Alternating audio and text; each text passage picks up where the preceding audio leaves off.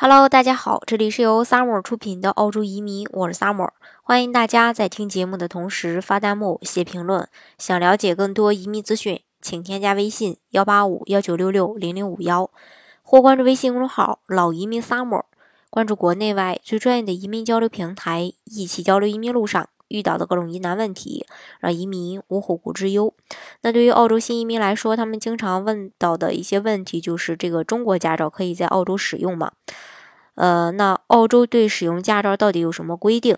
那今天呢，咱们就以新州为例，给大家讲解一下澳洲呃驾照的相关内容。那如果说你获得了澳洲永居身份，中国驾照及其翻译件，最多呢只能在澳洲使用三个月，三个月内呢必须把自己国内的驾照转换成新州的驾照，否则呢将不能上路开车。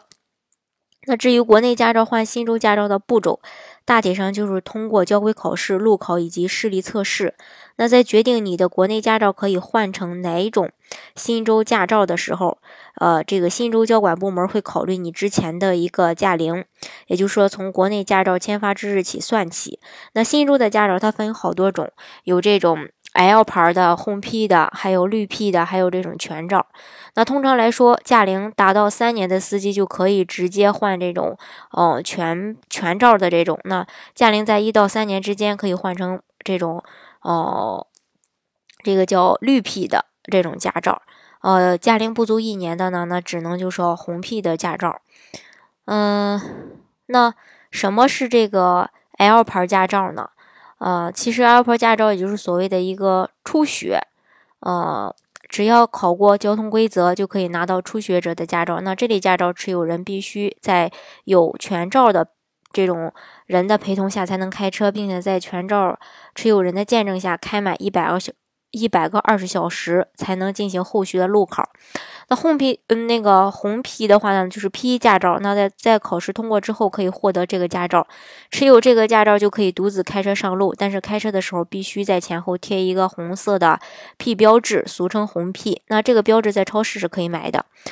呃，持有红皮驾照开车是有很多限制的。首先，你的车速不能超过九十；其次，就是这类驾照只有四分可以扣，一旦扣完就会吊销你的驾照。所以说，红皮驾照持有人一定要开车小心再小心。另外，红皮驾照驾驶满十二月之后呢，就可以申请这个绿皮驾照。呃，要通过这个。啊，绿皮驾照的考试，也就是一个上机的考试，就是通过电脑模拟开车的情况，然后根据电脑显示的各种情况来做出一些相关的反应。通过之后呢，就可以取得这个绿皮。这类驾照的颜色是绿色的，所以称为绿皮。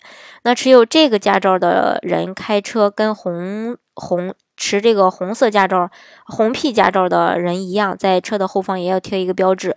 不同于红皮的是，绿皮。持有驾照的人的标志是绿色，然后绿皮持有人的这个开车跟红皮持有人一样，都有些限制，但是车速呢限速是一百，然后累计可以扣八分儿。那在持有这个绿皮满二十四个月之后，那就可以呃进行一个这种综合性的考试，就是考交规以及反应，这个难度不低。那通过之后呢，就可以获得这种全照。那在这种。情况下，你获得了全照之后呢，那驾照呢就不会再有这种限制。所以说，整体来看，澳洲的这个考试与国内还是有很大区别的。那澳洲可能更注重一个开车的一个这个经验的积累，而不是一次性的考试。所以在整体时间的周期上可能会比较久。从获得呃这个 L 牌到最终获得全照，至少要超过三年的时间，呃才能拿到。呃，当然，呃，每个州呢，它的交规是有一些不一样的，所以说，呃，大家一定要了解清楚，呃，再去考这个驾照。好，今天的节目呢，就给大家分享到这里。如果大家想具体的了解澳洲的移民政策的话，欢迎大家添加我的微信幺八五幺九六六零零五幺，或关注微信公众号“老移民 summer”，关注国内外最专业的移民交流平台，一起交流移民路上。遇到的各种疑难问题，让移民无后顾之忧。